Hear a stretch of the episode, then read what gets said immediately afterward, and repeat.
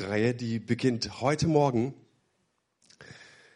Die richtigen Entscheidungen treffen. Und wir haben gesehen, dass im Laufe der Kirchengeschichte in vielen Jahrhunderten die Kirche den Menschen gesagt hat, wie sie ihre Entscheidungen treffen sollen. Und wir dachten uns, machen wir auch. Das ist der Moment, wo man lachen darf bei uns, weil es ein Witz war. Leute, Leute, das Leben ist nicht nur ernst. Man darf auch manchmal lachen. Die richtigen Entscheidungen treffen. Nein, und jetzt, jetzt kommen wir zum Ernst, okay? Ich glaube, dass unser Lebensweg tatsächlich mit Entscheidungen gepflastert ist. Wir müssen immer wieder Entscheidungen treffen. Kleine, große Entscheidungen, leichte, schwere Entscheidungen. Wir müssen sie immer wieder treffen. Und wir müssen uns entscheiden, ob wir heiraten, ob wir Single bleiben, ob wir Kinder bekommen wollen, ob wir keine Kinder haben möchten, ob wir aufs Land ziehen, ob wir in der Stadt leben wollen, ob wir ein Haus bauen wollen oder lieber zur Miete wohnen, ob wir Mitglied in der Gemeinde werden, wie auch immer.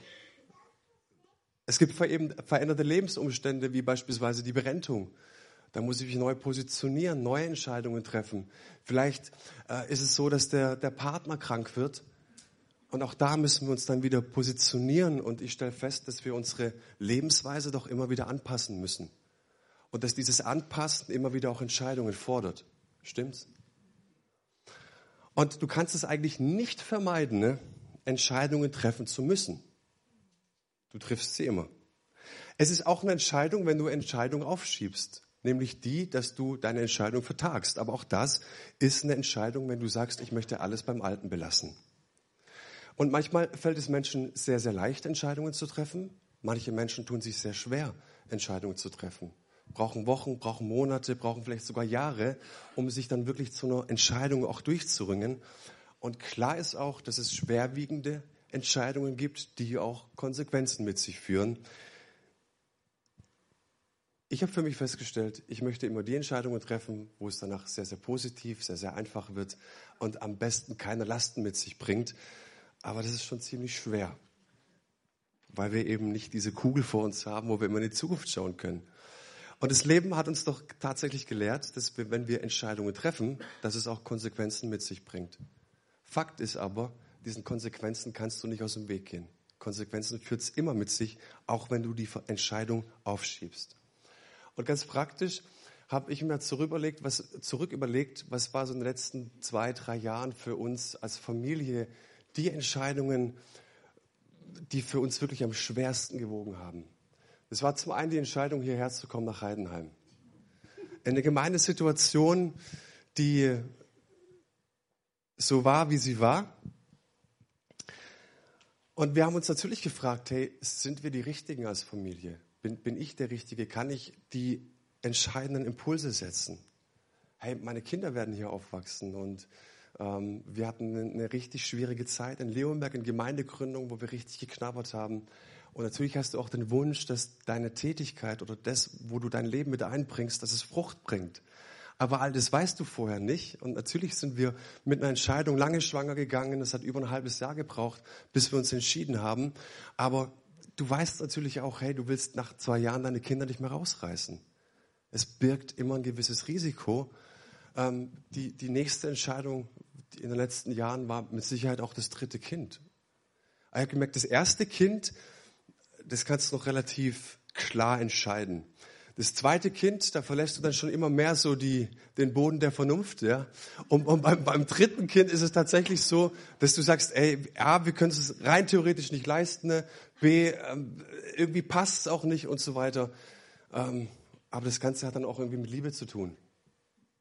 Ja. So, ich glaube, Liebe ist auch ein guter Motivator für Entscheidungen. Leider hat kein Engel zu uns gesprochen. Der große Prophet aus Amerika kam auch nicht. Und dennoch sind wir hier und wir stellen uns die Frage tatsächlich, was tun, wenn man sich nicht entscheiden kann, beziehungsweise sich schwer tut, eine Entscheidung zu treffen. Was tun? Wenn du die Bibel zur Hand nimmst und sie gründlich liest, dann kannst du ich nenne es mal ein Ampelsystem entdecken. Das ist nicht zusammenhängend, das steht so ganz verstreut in der ganzen Bibel. Und das Bild leistet Folgendes. Überleg mal, du setzt dich an Feierabend ins Auto, hast einen genervten Tag gehabt und möchtest so schnell wie möglich nach Hause.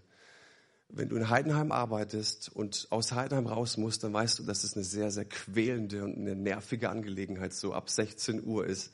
Fakt ist aber, dass du fünf Kreuzungen überqueren musst, an denen fünf Ampeln stehen. Grundvoraussetzung ist natürlich, dass die auf grün stehen. Also musst du über diese fünf Kreuzungen und diese fünf Ampeln sind folgende und die möchten wir in der Predigtreihe miteinander durchgehen. Der erste Punkt, den wir heute ähm, miteinander überlegen, ist, sei wachsam und höre auf Gott. Der zweite Punkt ist, sei ehrlich. Prüfe deine Motive. Die dritte grüne Ampel, sei offen und suche gute Ratgeber. Ich weiß nicht, Leute, wie wichtig dieser Punkt ist. Und wie ich entdecke, dass wir immer wieder die falschen Leute fragen. Aber wo sind die Menschen, von denen wir merken, die mit Gott schon Dinge durchgerungen haben, die mit Gott durch Prozesse durchgegangen sind? Ich glaube, wir haben hier in der Gemeinde so einen Haufen geballter Weisheit, die man fragen kann. Ich sage euch, ich, äh, sei klug ist die nächste grüne Ampel. Seh mal auf das gesamte Bild deines Lebens. Komm mal ein bisschen raus aus deinem Tunnelblick, von deinem blinden Fleck. Nimm mal so ein bisschen die Adlerperspektive ein. Und fünftens dann, hey, sei dir auch sicher. Und wenn du sicher bist, dann hast du Frieden. Und Frieden ist was anderes als ein schönes Gefühl. Und wenn du Frieden hast, hey, dann handle auch. Setze Gott an die erste Stelle. Das ist heute mein Plädoyer in allem, was du tust. Und ich werde nicht nur gefragt, da draußen in der, in der Welt, sondern auch in der Gemeinde, muss ich eigentlich alles mit Gott abstimmen? Muss ich ihn alles fragen? Darf ich auch unabhängig entscheiden? Ja klar, bei den großen Fragen, natürlich muss man Gott fragen. Aber wie sieht es bei den kleinen Fragen aus? Muss ich ihn da auch mit ins Boot nehmen? Was, was kann ich für mich entscheiden? Und, und, und was muss ich Gott fragen? Gibt es da irgendwo einen Handlungsspielraum? Bin ich frei? Ich sage immer, ich, ich verstehe die Frage nicht. Ich verstehe deine Frage nicht. Ich möchte dir folgendes Bild geben. Ich gehe mit meiner Tochter Montagabends immer zum Turnen. Und das Schöne ist, dass ich sie da abgebe und dann gehe ich raus zum Rewe, einen Kaffee trinken, geht eine Stunde lang und ich komme immer extra früher, weil ich ein bisschen spickeln will, wie sie sich anstellt. Und neulich hat sie mich gesehen, dachte, ja, jetzt brauchst du nicht mehr verstecken, kannst du auch da bleiben und so weiter. Und das Schöne war, ich habe gesehen, dass sie auch mitten in der Übung, als sie dann dran war, sich immer wieder zu mir umgedreht hat und nach dieser Rückmeldung gesucht hat. Papa, wie bin ich? Papa, wie mache ich's? Ist es okay? Daumen nach oben, Daumen nach unten. Ne? Sie sucht diese Bestätigung. Sie hat diese Rückmeldung gesucht und dieses Bild hat so zu mir gepredigt. Weil ich sage, so ist es bei Gott auch. Er ist einfach stolz auf uns und er wünscht sich, dass wir verstanden haben, es geht ihm um Beziehung. Und das, wie viele Menschen gibt es, die nach Anerkennung hungern und dürsten? Und Gott lädt uns ein, hey, du darfst in jeder Sekunde deines Alltags und deines Lebens auf ihn schauen und diese Rückmeldung von ihm erwarten. Das zweite Bild, was ich euch mitgebracht habe, ist tatsächlich ein Bild. Das hat Leni gemalt. Es ist ein Baum mit einem braunen Baumstamm und mit einem blauen Blätterwerk sehr kreativ. Und da hat sie einen Schneemann daneben gemalt. Und die Leni bringt oft Bilder mit nach Hause. Und die Leni malt viele Bilder am Tag. Und ihr war das wahrscheinlich überhaupt nicht bewusst, dass mir dieses Bild so ganz besonders ins Herz gefallen ist. Eigentlich jedes Bild. Ich finde es so witzig, wie ein fünfjähriges Mädchen ein Pferd malt zum Beispiel. Ja? Und ich kann mich daran so erfreuen. Ihr ist es gar nicht bewusst. Aber ich bin so stolz, wenn ich dieses Bild in der Hand habe und sage, hey, das ist meine Leni. So schön, wie sie dieses Bild gemalt hat. Und so ist es auch bei Gott. Bei Gott gibt es keine kleinen und großen Dinge, sondern er ist stolz, weil du sein Kind bist. Und wenn du nach seinen Wegen fragst, dann freut er sich an allem, was du tust. Es gibt kein wichtig oder unwichtig für Gott. Also lass diese Frage bitte. Muss ich alles mit Gott abstimmen? Es gibt kein Muss. Es geht um Beziehung. Und das hat ein Religionsphilosoph namens Martin Buber auch erkannt. Das Ich erkennt sich erst im Du. Das Ich und das Du, das gibt, ergibt Wir. Und ich bin so lange isoliert und einsam, bis ich in einem Wir lebe. Und dieses Bild ist folgendes. Das ist Gott und das ist der Mensch. Das sind zwei Hälften. Ne? Und erst wenn die zusammenkommen, sind wir eins. So hat sich Gott es gewünscht und so hat er dich geschaffen. Gegenfrage. Was würde ich für eine Beziehung zu meiner Frau leben, wenn ich sie immer nur bei den großen Dingen um Rat bitte und frage, was sie davon hält? Es wäre eine einseitige Beziehung. Und ich stelle fest, es ist doch gerade so, weil ich mein Gegenüber lieb habe, ist mir wichtig, was er denkt. Weil ich eine Beziehung zu ihm lebe, ist mir die Rückmeldung wichtig. Und deswegen frage ich sie bei allen kleinen und großen Dingen, was sie davon hält. Was ich lieb habe, möchte ich mit einbeziehen. Gott möchte keine Last sein. Gott möchte nicht mehr Lasten ähm, geben, die du sowieso schon hast, sondern er möchte sie dir nehmen. Und du wirst feststellen, in dem Maße, wie du Gott in dein Leben mit einbeziehst, nimmt er dir die Lasten ab. Ja, er möchte dich beschenken. Und ich stelle fest auf meiner Reise mit Gott, je länger ich im Glauben unterwegs bin, ist es nicht so, wie es das Kleinkindalter, also wie das Kleinkind erwachsen wird, also dass wir eigentlich immer unabhängiger werden.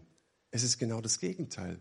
Je länger wir mit Gott unterwegs sind, merken wir, wie angewiesen wir sind auf ihn. Wie abhängig von ihm, von ihm sind, weil wir merken, von ihm kommt das Leben. Weil wir merken, dass er uns segnen möchte. Weil wir merken, wenn wir ihn Gebet mit einbeziehen, beschenkt er uns. Und in dem Maße, wie wir das erleben, kommt auch dieses Herz, diese Sehnsucht, dass wir Gott mit einbeziehen wollen in unser Leben. Amen. Unsere Entscheidungen, die haben Konsequenzen. Und wir müssen mit diesen Konsequenzen leben. Und ich habe euch mal so ein paar Negativbeispiele aufgezählt. Ähm, ja, was, wo gibt es negative Konsequenzen? Also ich habe mal ein paar aus der Bibel rausgezogen und habe dann auch mal so ein bisschen in die Geschichte geschaut. Und ich werde sie euch jetzt gleich präsentieren nach einem Schluck Wasser.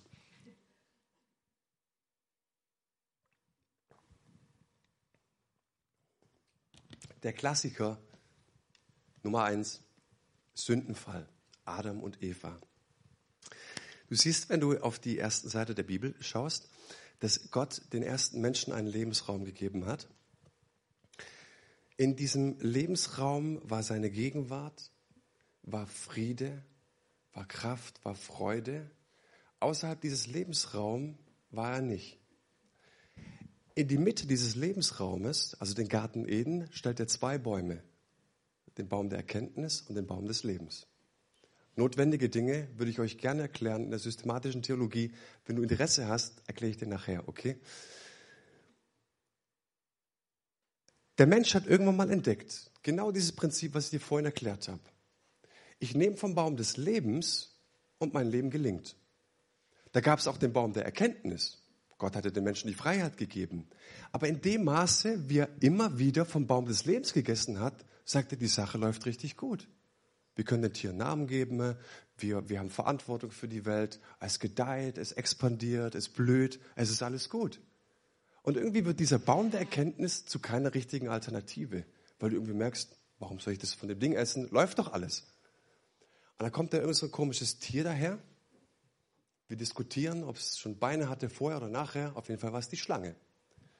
Und die flüstert denen jetzt Folgendes ein.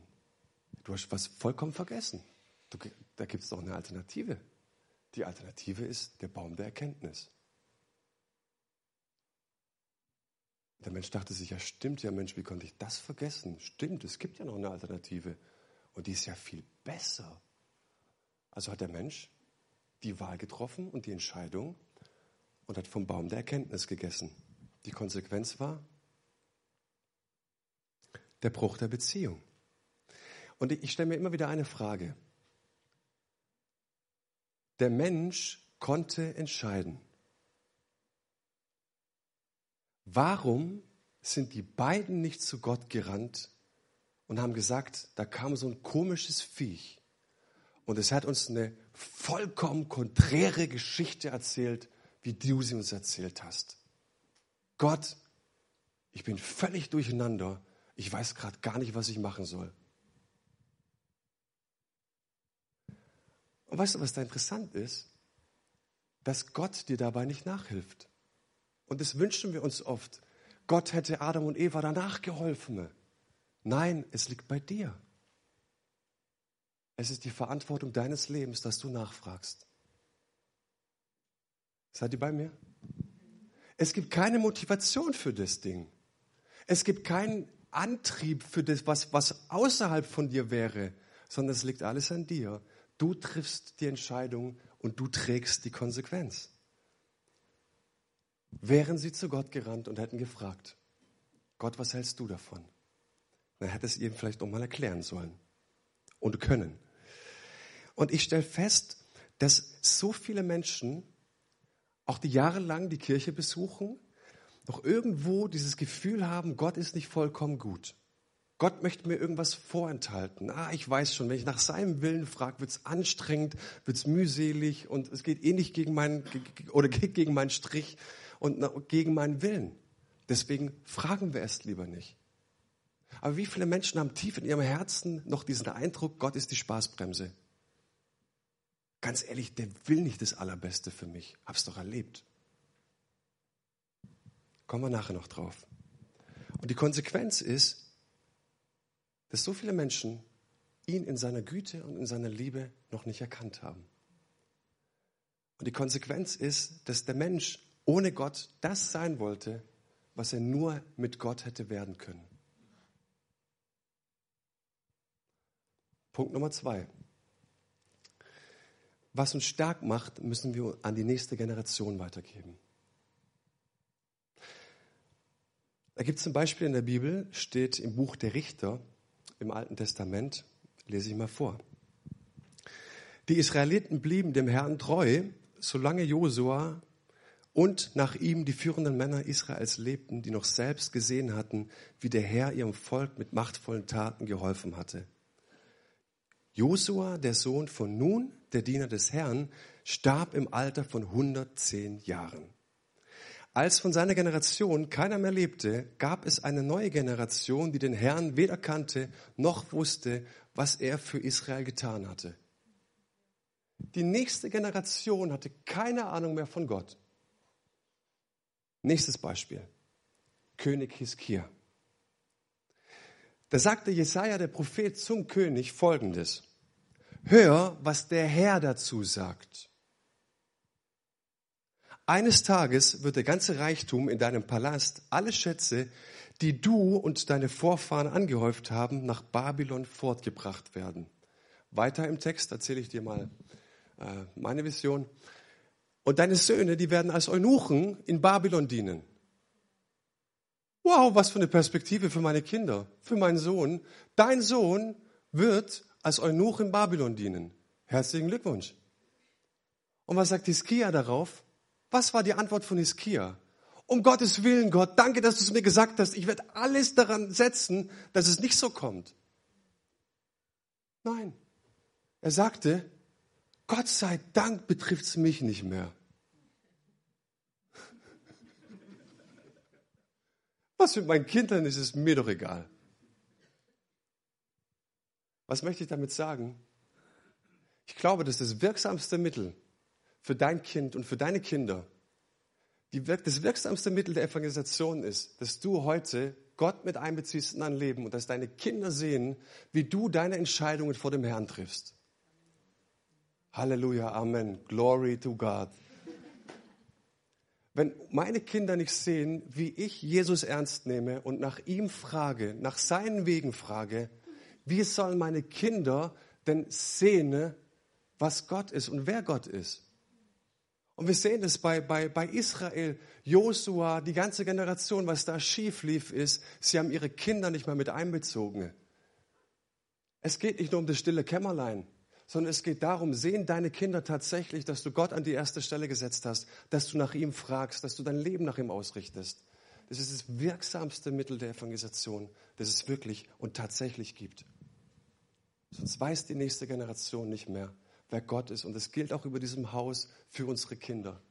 Wir möchten den Kindern zeigen, wer der lebendige Gott ist, weil wir uns wünschen, dass die nächste Generation hier auf die Bühne kommt und dient ihrem Gott und ihrem Herrn. Der dritte Punkt ist, lasst uns mal in die Geschichte schauen. Es gab eine englische Revolution und es gab eine französische Revolution. Und es gibt ein nettes Bild, das habe ich euch mal gezeigt, ist ein bisschen schlecht. Google kennt dieses Bild nicht. Leider. Deswegen habe ich es rausgescannt. Und wir sehen da die Justitia. Gemalt wurde das Bild von einem gewissen Paul Robert 1905 und dieses Bild ist eine Wandmalerei, hängt in Lausanne im obersten Gerichtshof. Und jeder Richter muss, wenn er in die Gerichtssäle geht, an diesem Bild vorbei. Und es ist die tiefste Auffassung der Reformation gewesen, ne?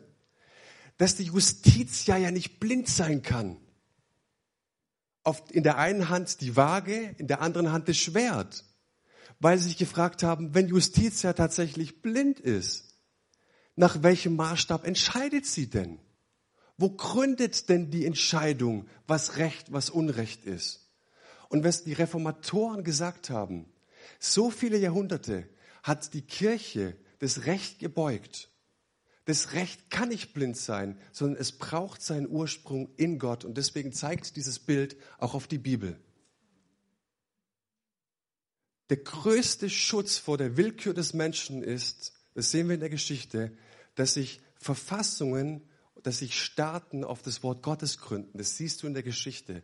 Ich könnte dir zwei Stunden Vortrag halten. Es ist so entscheidend. Und dann siehst du, dass ähm, die, die englische Revolution 1688, die war auf diesem reformatorischen Erbe gegründet. Sie haben gesagt, wir möchten Gott an die erste Stelle setzen. Und sie hatten ein paar Säulen ihrer, ihrer Revolution und gesagt, alle fußen im Wort Gottes. Und ausschlaggebend für diese Revolution war, dass es tatsächlich passiert ist. Sie haben nach Gott gefragt und diese Revolution ging in die Geschichte als die friedliche bzw. als die unblutige Revolution ein. Dann gab es einen Mann, einen Franzosen namens Voltaire, Vater der Aufklärung. Descartes gibt es ja auch noch, Rousseau beispielsweise, die Kollegen waren. Und die waren von dieser englischen Revolution so beeindruckt, dass sie gesagt haben, das möchten wir unbedingt auch hier bei uns in, in, in Frankreich haben. Ne? Was haben sie gemacht? Er wollte in Frankreich natürlich auch englische Verhältnisse ohne die Ausgangsbasis der Reformation, sondern auf der Basis von Voltaires humanistischer Aufklärung. Was war das Ergebnis? Ein Blutbad. Schau mal in die Geschichte, in die Kunst vor der Reformation. Sie war düster, depressiv. Die Musik war düster und depressiv. Dann kam die Reformation.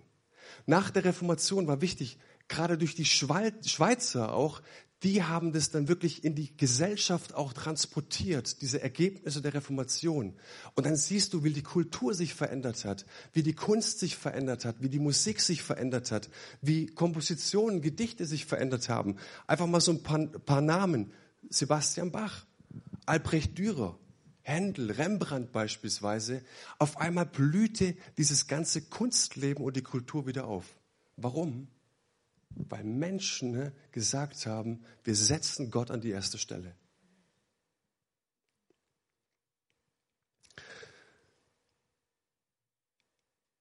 Letztes Drittel. Lass uns mal schauen, wie wir das ganz praktisch leben können. Wie komme ich jetzt zu einer Entscheidung? Wie kann ich Gott mit einbeziehen? Und ich habe für mich festgestellt, jede Entscheidung, wenn ich Gott mit einbeziehe, hat drei Dimensionen beziehungsweise drei Seiten, die ich beachten muss. Wenn ich wirklich eine Frage habe, Gott, wie soll ich dich mit einbeziehen? Was möchtest du? Ich habe eine konkrete Frage, Gott. Hey, in welche Richtung soll ich gehen? Punkt Nummer eins, Deine Bestimmung ist ein Kompass. Deine Berufung ist ein Kompass.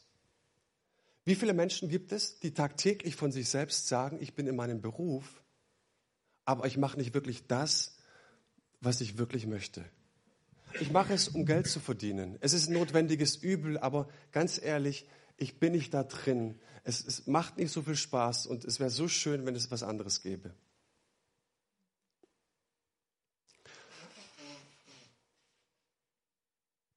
Die Bibel sagt, dass wir Gottes Design sind, dass wir seine Idee sind. Und ich bin davon überzeugt, dass ich es wirklich bin und dass er mich in einen ganz bestimmten Rahmen gesetzt hat.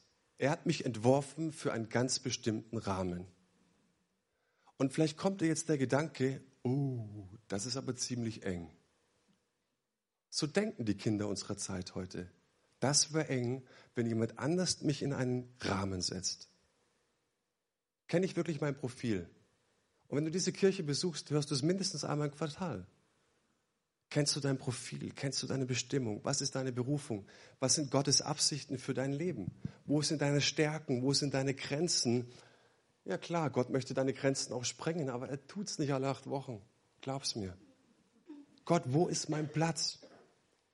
Was ich damit sagen möchte ist, und das hilft mir bei meinen Entscheidungen, ich bin ein sehr initiativer Mensch. Meine Frau weiß das. Und wenn es nach mir geht, hätte ich schon mindestens 35 Gemeinden gegründet und hätte 47 Länder bereist als Missionar.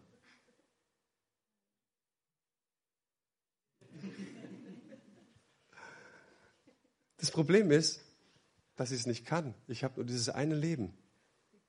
Und wenn ich meine Berufung kenne, wenn ich weiß, was Gott von meinem Leben möchte, wozu er mich gemacht hat, fällt so viel gleichzeitig weg.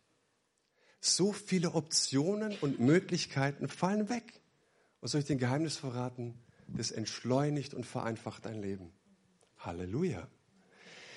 Weil was uns doch in Wahrheit wirklich stresst in unserer Zeit, und wir sind eine Optionsgesellschaft, sind die vielen Möglichkeiten, diese vielen Optionen, die wir uns offen halten wollen. Und als Kinder unserer Zeit sagen wir, ja, nicht entscheiden. Da kommt vielleicht noch was Besseres. Alle Optionen offen halten. Und wir haben Freiheit verstanden als, halt dir so lange wie möglich alle Optionen offen. Das ist aber nicht Freiheit. Das ist ein Gefängnis. Weißt du, was ein Gefängnis ist? Weil jedes Mal in deinem Leben taucht vielleicht eine größere Frage auf. Und dann hast du keinen Rahmen und du entdeckst, ich muss mir die ganze Welt auf einmal wieder anschauen und ich muss aus der ganzen Welt irgendwas herauspicken. Wenn du deinen Rahmen aber kennst, fällt vieles weg und es vereinfacht dein Leben.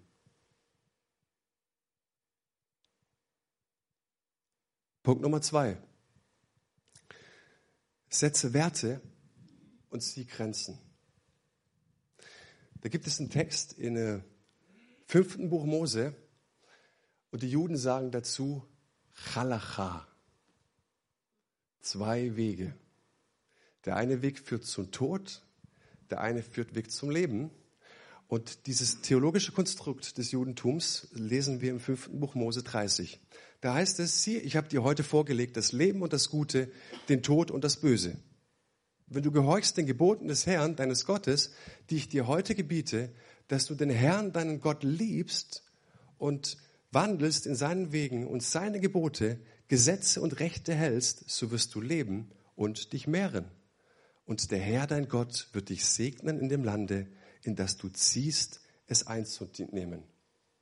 Im Fachjargon sprechen wir hier über normative Werte. Ist Gottes Wort eine Richtschnur für dein Leben? Es vereinfacht es. Es engt dich nicht ein. Kurzes Beispiel. Jesus hatte seine Bergpredigt beendet und sagt ganz am Ende, wenn du diese Worte hörst und nach ihnen handelst, dann ist es wie du dein Haus auf einem Fundament aus Fels baust und darauf gründest. Wenn du diese Worte nicht hörst und befolgst, bist du wie ein Mensch, der meine Worte nicht wahrnimmt und der sein Haus auf Sand baut. Und wenn das kleine Stürmchen kommt, ist alles wieder weg. Und was hat er da gesagt in der Bergpredigt? Er gibt uns ethische Werte. Er sagt zum Beispiel, wenn du was gegen deinen Bruder hast und du zum Abendmahl gehst oder zum Dienen gehst, dann versöhn dich mit ihm. Das sagt er doch nicht, um dich fertig zu machen. Das sagt er, um dein Leben zu entschleunigen und zu vereinfachen. Wenn du mit jemand auf dem Weg zum Gericht bist, sagt Jesus, entschleunige dein Leben und bring es vorher in Ordnung. Und so gibt er uns beispielsweise in der Bergpredigt und seinem ganzen Wort so viel lebensspendende Dinge mit auf den Weg, dass wenn du dich daran hältst, dann ist es der Weg des Lebens. Und es vereinfacht mein Leben und macht es nicht noch viel, viel Härte. Und ich merke, Gottes Wort als Maßstab zu akzeptieren in meinem Leben, das engt mich nicht ein, sondern es zieht tatsächlich sichere Grenzen. Ich muss nicht alles mitmachen. Ich muss nicht jeden Trend nachgehen, sondern es, es festigt mein Leben. Ich weiß, was ich will und ich weiß, was ich nicht will. Ich werde nicht da mitreden, wenn gelästert wird. Ich gehe, äh, auch wenn du Fußballspielen bist und so weiter, es gibt Grenzen in meinem Leben, die übergehe ich einfach nicht. Auch wenn sie zu mir, was weiß ich, was sagen. Aber ich bin in Gottes Wort gegründet und es gibt mir Sicherheit in meinem Leben. Letzter Punkt oder letzte Dimension einer Entscheidung, wenn du Gott mit einbeziehst, situativ entscheiden. Und das ist mit Sicherheit das Schwierigste. Die Bibel ist voller guter Beziehungstipps, aber steht nirgendwo drin, welche Frau ich hätte heiraten sollen. Wie viele Kinder? Welches Auto? Wie groß soll ein Haus sein? Wie viel sollst du dafür ausgeben? Welchen Job trittst du an? Ich habe es in der Bibel nicht gefunden. Und das ist so schwierig. Also muss ich irgendwie situativ entscheiden und wie mache ich das? In Josua, das ist ein Buch im Alten Testament, heißt es im fünften Kapitel, Josua fiel auf sein Angesicht zur Erde nieder, betete an und sprach, was sagt mein Herr seinem Knecht? Mit anderen Worten, er legte sein Ohr auf Gottes Gleise und hörte, wann er zukommt. In Jakobus ist ein neutestamentlicher äh, Schreiber, da heißt es in einem Brief, wenn es aber jemanden unter euch an Weisheit mangelt, so bitte er Gott für jedermann, der gerne gibt. Gott gibt gerne demjenigen, der danach trachtet, von ihm zu hören. Das ist ein Versprechen, das ist eine Zusage. Drei Tipps. Frage Gott, wenn du eine ernsthafte Frage hast und in seiner Bibel nicht entdecken kannst. Beispielsweise, wen heirate ich? Welchen Job soll ich antreten? Frage beständig und höre beständig. Ich glaube, der größte, einer der größten Mangel, den wir heute haben in unserer Kirchenkultur, ist, dass Menschen verlernt haben, beständig nach Gott zu fragen. Ich erinnere dich an die Bitten der Witwe. Hat Gott so lange genervt, bis er gesprochen hat. Nerve Gott so lange, bis er redet. Und es gibt einen quälenden Spruch dabei. Gott kommt spätestens rechtzeitig. Das kann dir keiner nehmen. Und ich kann dir heute auch nicht den Trick 17 verraten, wie Gott auf jeden Fall spricht. Wenn der Engel kommt, Halleluja, dann segne mich bitte, komm und segne mich, ich will es auch haben. Wenn der Prophet aus Amerika kommt und dir das in dein Herz spricht, Halleluja, ist so gut, ja. Aber manchmal will Gott, weil er einfach uns auf Beziehung angelegt hat, dass wir in der Beständigkeit nach ihm fragen. Was kann mir dabei helfen? Ich persönlich habe letztes Jahr im Sommer eine Auszeit genommen und bin vier Tage ins Kloster gegangen. Und du wirst entdecken, wie viel Gott dir zu erzählen hat. Was du so in deinem ganzen Rhythmus, in dem du drin bist, niemals entdecken würdest. Aber Gott spricht so gerne, er gibt so gerne. Letzter Tipp.